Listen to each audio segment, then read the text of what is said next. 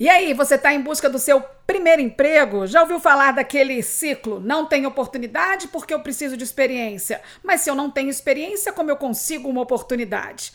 Quando se trata de primeiro emprego, com frequência, esse é o principal desafio. Se você está tentando ingressar no mercado de trabalho, talvez na sua primeira oportunidade já deve ter se questionado como procurar e conseguir um emprego, sendo que você não tem nenhuma experiência. Realmente, para quem está no início de carreira, a falta de experiência pode trazer dificuldades na hora de conseguir uma vaga, principalmente em um contexto de instabilidade no mercado de trabalho acarretado pela pandemia do novo coronavírus, que elevou a taxa de desemprego no Brasil para 14,1%, isso entre setembro e novembro de 2020. Montar um currículo competitivo se torna uma missão ainda mais desafiadora. Mas saiba que nem tudo está perdido. Além de existirem cargos que são destinados para os inexperientes, também é possível se destacar com outras vivências profissionais. Ficou interessado? Então, ó, segue aqui comigo, porque hoje, agora, eu vou bater um papo bem especial com o psicólogo e consultor em recursos humanos, Adamir Assis, que vai contar um pouco sobre como montar um bom currículo e, finalmente, conseguir a tão sonhada vaga em um primeiro emprego. Adamir, muito bom dia, obrigada por receber a gente para essa conversa tão importante e especial. E, primeiramente, eu gostaria de saber qual é a sua principal dica para quem está à procura do seu primeiro emprego. Bom dia, ouvintes da Rádio 93 FM do Correio da Serra. Muito obrigado pelo convite. Para quem está à busca de um primeiro emprego, é importante um esforço na identificação dos locais que podem precisar de pessoas. Comece informando a todos os amigos e familiares de seu interesse em trabalhar e se eles podem te ajudar. Faça uma pesquisa nos grupos de emprego nas redes sociais. Analise no Cine e nas agências de emprego. Procure o comércio e entregue o seu currículo. Procure na sua cidade as empresas e verifique se elas aceitam currículo via um site ou presencialmente. Ouço com muita frequência pessoas falando: já entreguei currículo em mais de 100 lugares e ninguém me chama. Se você já entregou em muitos lugares, então identifique outros e continue fazendo a procura.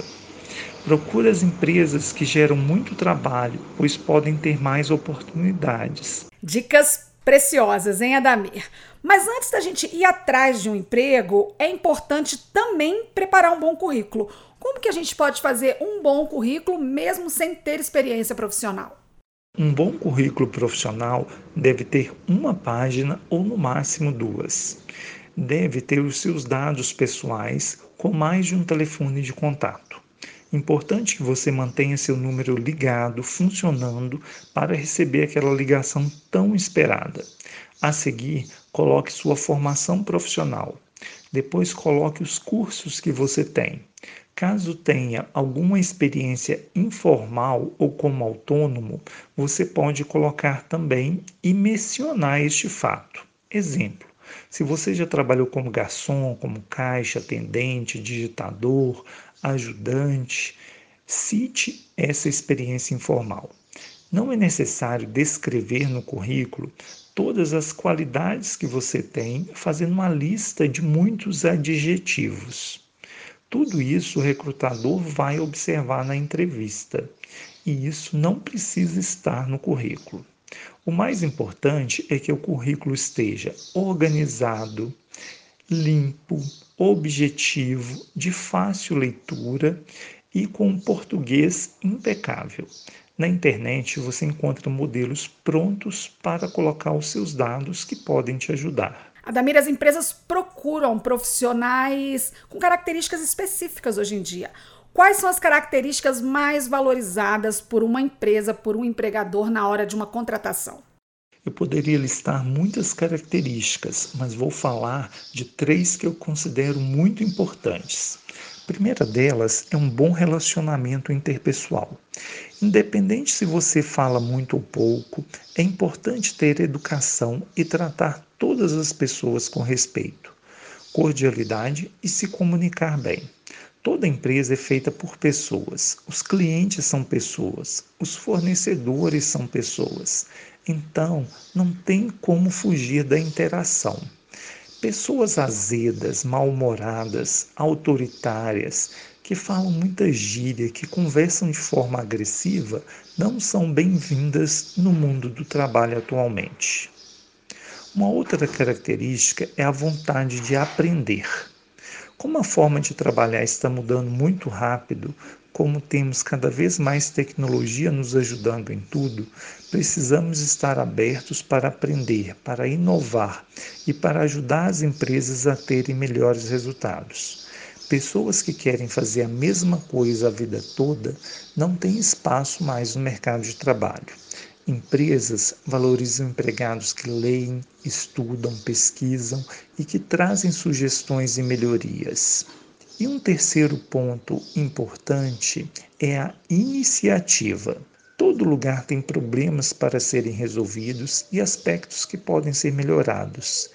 Ter iniciativa para propor e para fazer diferente é um diferencial do candidato e pode ajudá-lo a permanecer e a crescer na empresa. Olha, dicas necessárias, Odamir, hein? Tem coisas que ninguém pode modificar na gente. Uma delas é essa: é você ter empatia, né? Você estar tá disposto a ajudar, você vir para cooperar, independente se você tem experiência ou não.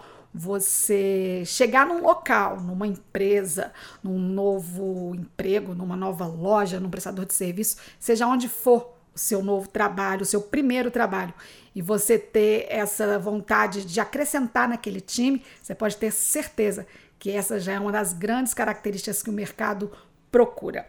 Adamir, antes da gente encerrar, queria saber se tem mais alguma informação que seja importante que você queira passar para os nossos ouvintes.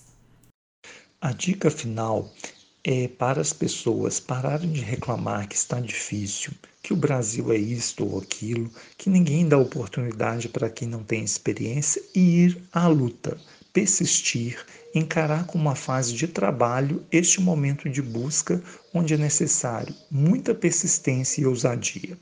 Além disto, se você não tem experiência formal, invista na informalidade ou no trabalho autônomo. Trabalhe, ajude seus pais, ajude seus tios, ajude seus vizinhos. Perto de você tem alguém que tem um comércio e pode estar precisando de ajuda. Perto de você tem famílias com filhos que precisam de alguém para ajudar no dia a dia. Perto de você tem pessoas com equipamentos eletrônicos com defeito que precisam de manutenção.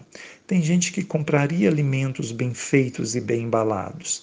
Tem gente reformando a casa e precisando de ajuda. Sem falar que você pode começar seu próprio trabalho, vendendo algum produto ou oferecendo algum serviço. Se você ou alguém na sua família gosta de cozinhar, por que não transformar isso numa fonte de renda?